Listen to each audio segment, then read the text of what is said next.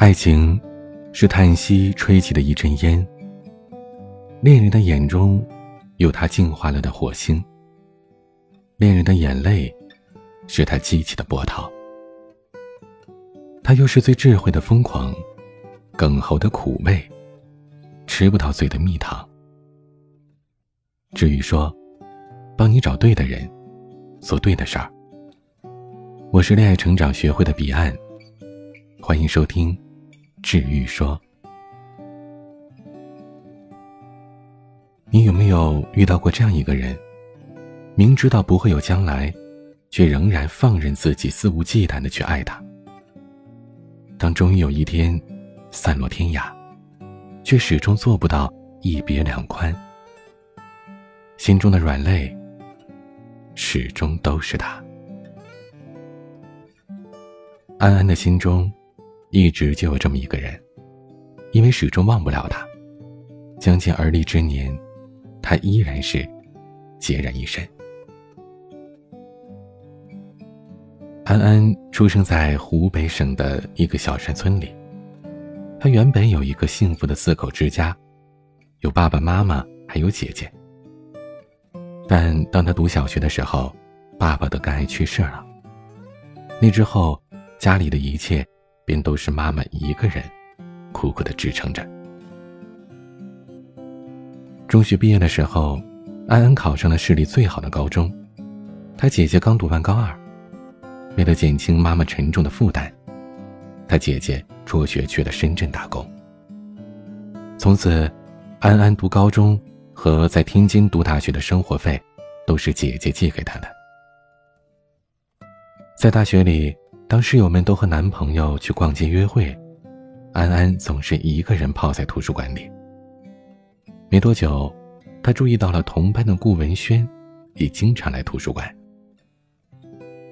第一次打招呼，是有一天晚上，顾文轩来图书馆比较晚，他坐到了安安的对面，两个人礼貌性的打了声招呼。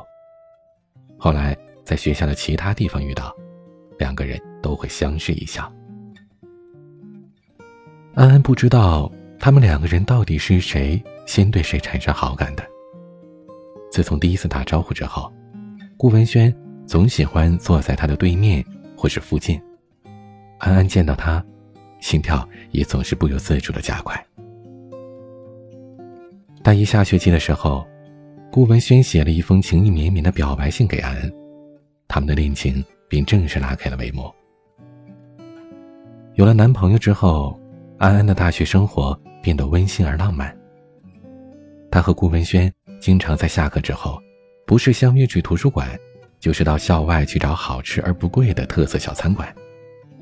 两个人大饱口福之后，再手牵手的去街上散步。大三，安安过生日，顾文轩送了一只标价两千多块的手表给安安。这块手表，安安后来戴了很多年。也就是在那时，安安才知道，顾文轩原来是一个特别低调的富二代，他的人生方向早就拟定好了。大学毕业之后，回家乡辽宁沈阳，到父亲的企业里锻炼。顾文轩说，毕业之后要带安安一起回沈阳工作。安安听了很开心。那天晚上，在学校附近的旅馆里，他们把彼此第一次给了对方。就在安安一边学习一边憧憬着和顾文轩的美好未来时，她的姐姐怀孕了，远嫁到了广东湛江。她妈妈在那年春节大病一场。在照顾妈妈的那几个日夜里，安安的心里产生一个强烈的念头：她决定大学毕业之后回家工作，离妈妈近一点，让她晚年不会那么孤单凄凉。而顾文轩呢？他是家中的独子，是他父母全部的希望。安安只能选择放弃。但快两年的感情，岂是能说放就放呢？他们有着那么多美好的回忆，安安不舍得。最终，他向顾文轩隐瞒了自己的想法，仍然一如从前般的和他谈着平凡而甜蜜的恋爱，哪怕这份甜蜜里藏着他一个人的心酸。不过，安安下定决心之后，又无数次的产生过动摇。大四的时候，安安有一次接到姐姐的电话，姐姐告诉她，妈妈低血糖晕倒在了庄稼地里，幸好被邻居及时发现了。姐姐会带孩子回家照顾妈妈一段时间。听了姐姐的话，安安第二天便请假回家。看到脸色苍白的妈妈，安安心疼不已。晚上，姐姐带着孩子和安安住在一个房间，跟她聊了很久。姐姐说，她很后悔自己远嫁，觉得自己太不孝了。听到姐姐这么自责，安安的心里更加难受了。想想自己竟然还无数次动摇过毕业之后回家乡的念头，她觉得自己很对不起妈妈和姐姐。那个晚上，安安告诉自己，她不可以再动摇了。毕业前一周，安安如实的向顾文轩说了家里的情况和自己的决定。顾文轩很震惊，他不同意分手。他生气的说：“要么安安带他去湖北。”要么他带安安和他妈妈一起回沈阳，距离并不能成为问题。听了顾文轩的话，安安已经是泪流满面。这两种选择，他何尝没有想过呢？他问过妈妈很多次了，愿不愿意以后去城里养老？可他妈妈总说，他这辈子哪儿都不去，就留在乡下，守着这个老房子，因为他和爸爸幸福的回忆，都在这个老房子里。妈妈不愿意离开有爸爸回忆的地方，而顾文轩又是家中的独子，安安既不想男朋友为难，更不想他以后后悔。如果带顾文轩回到不发达的家乡小城，他不但会远离自己的父母，无法尽孝，他心中的抱负也很难施展，到时候，不可能真正过得开心的。顾文轩如果过得不开心，那安安自己又怎么可能开心呢？他不想让顾文轩去冒这个风险，他自己也不想冒这个风险。毕业离校的那天，他们依依惜别，互道对不起。安安送了一块男士手表给顾文轩当做纪念，以表示心中的深深歉意。虽然他知道，这根本不够。顾文轩难过的说：“我要的不是手表。”而是安安你呀，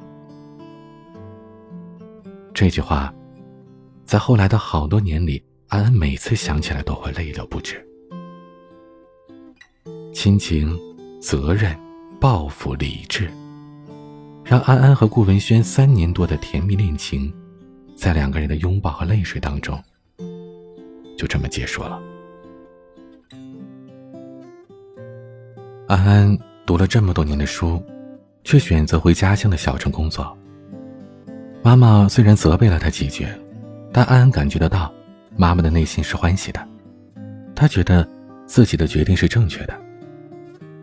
很快，他在一家公司找到了一份助理的工作，虽然薪水不高，但食宿条件还可以，学习的空间也挺大的。而且每个周末，他都可以回乡下看自己的妈妈。每次回家的时候，妈妈都会准备一大桌子的菜。他也会和妈妈聊一下这一周的生活，日子就这样平淡的流逝着。顾文轩和安安偶尔在网上也会联系，但是彼此都感觉到对方的克制。公司里有一个单身的男同事一直对安安表示好感，但他毫不为所动，因为他的心里一直装着顾文轩，他每个晚上都会想起他，哪里还容得下其他人呢？一晃三年过去了，安安晋升为部门主管，他妈妈开始着急安安的婚事了，不时的托亲戚介绍相亲的对象给他。安安相亲了不少人，其中有很多优秀的，但是却从来没有人可以让她一见倾心，有和他谈场恋爱的冲动。在安安二十八岁那一年，顾文轩准备结婚了。顾文轩告诉安安的时候。两个人都感受到了对方的伤感，但最后，他们还是互道了祝福。顾文轩结婚之后，他和安安变成了好友列表里一个熟悉的头像而已，再也没有联系过。安安有失落，但也有欣慰。他觉得，起码证明顾文轩找到幸福了。那之后，妈妈开始更加着急的催安安相亲。安安依然是相亲，每次都去，但是她发现自己已经很难再爱上其他人了。这些相亲对象受不了他的冷淡，都不再做无谓的坚持。既不是不婚一族，又不想和一个不爱的人将就谈恋爱结婚的安安，在二十九岁生日的前两个月，在朋友的推荐下，鼓起勇气找到了恋爱成长学会，向我咨询。他和我讲述了这段爱情故事以及自己这么多年的心结，希望我能帮他放下过去，也让他妈妈不再这么为他操心了。听了他的讲述，我问了他一个问题：“你觉得你自己懂爱情吗？”安安说：“我爱一个男人十年，从没变过心，这应该算是很专一、挺懂爱情的吧？”我和他说。其实，你并不懂爱情。美国著名心理学家弗洛姆在《爱的艺术》当中说过：“爱，首先不是同某一个人的关系，而更多的是一种态度。这种态度决定一个人同整个世界，而不是同爱的那个唯一的对象的关系。如果一个人只爱他的对象，而对其他人无动于衷，他的爱就不是爱，而是一种。”更高级意义上的自私。弗洛姆说：“真正的爱情应该是一种积极的行动，是灵魂的一股力量。如果一个人懂得爱另一个人，那么他也会懂得爱其他人，爱世界，爱生活。而安安呢？他认为自己一直爱着顾文轩，却不知道在分手之后的这几年里，自己已经丧失了爱的力量。他完全不懂得。”如何去爱别人，更不懂得如何爱自己。真正的爱是不管两个人能否在一起，你都会希望他幸福，也会努力的让自己幸福。只有两个人都努力的让自己幸福，让对方安心，这才是更高级意义上的爱。这也不枉两个人曾经相爱一场。安安这么多年相亲了这么多人。其中也不乏优秀的，但是没有和任何人有交往的欲望。这其中最关键的原因就是他不懂得主动的把爱给予其他的对象，对待爱情很消极、很吝啬。爱是一种主动性的活动，而不是一种被动性的情感。爱的本质是给予，也就是说，要先主动给予你的爱，而后对方才有可能也给予你他的爱，或者说。对方先主动给予他的爱，然后你也主动给予你的爱。只有双方都主动把自己的爱给予对方，才能发展为相爱，也就是安安想得到的不将就的恋爱。最后，我告诉他，放不下的人，交给时间，不要强迫自己放下。你越强迫越深刻，就越放不下。就让顾文轩这个软肋。安心的在心里放着，提醒自己，从今以后用当初爱顾文轩的态度去爱其他人，爱这个世界，爱生活，爱自己。这便是对你们这段感情最圆满的交代。这一定也是顾文轩和安安的妈妈最想看到的。听了我对爱情的见解和一番开导之后，安安释然了很多。两个多月之后。在与安安的回聊当中，他告诉我，他不再带着顾文轩送给他的那块手表了。他正和一个相亲对象尝试交往，目前感觉还不错。安安说，他仍然还爱着顾文轩，但这份爱不再让他觉得痛苦，反而是给了他爱的动力，让他知道如何爱自己，如何爱他未来的另一半。在爱情的路上。我们都希望能和相爱的人携手到老，此生既是彼此的软肋，又是彼此的铠甲。但世事无常，爱情也可能会不尽如人意。如果和相爱的人最终分离，也请不要丧失爱的力量。就让那个放不下的他，继续做你心中的软肋，然后披上所有的铠甲，积极的去迎接下一份爱情。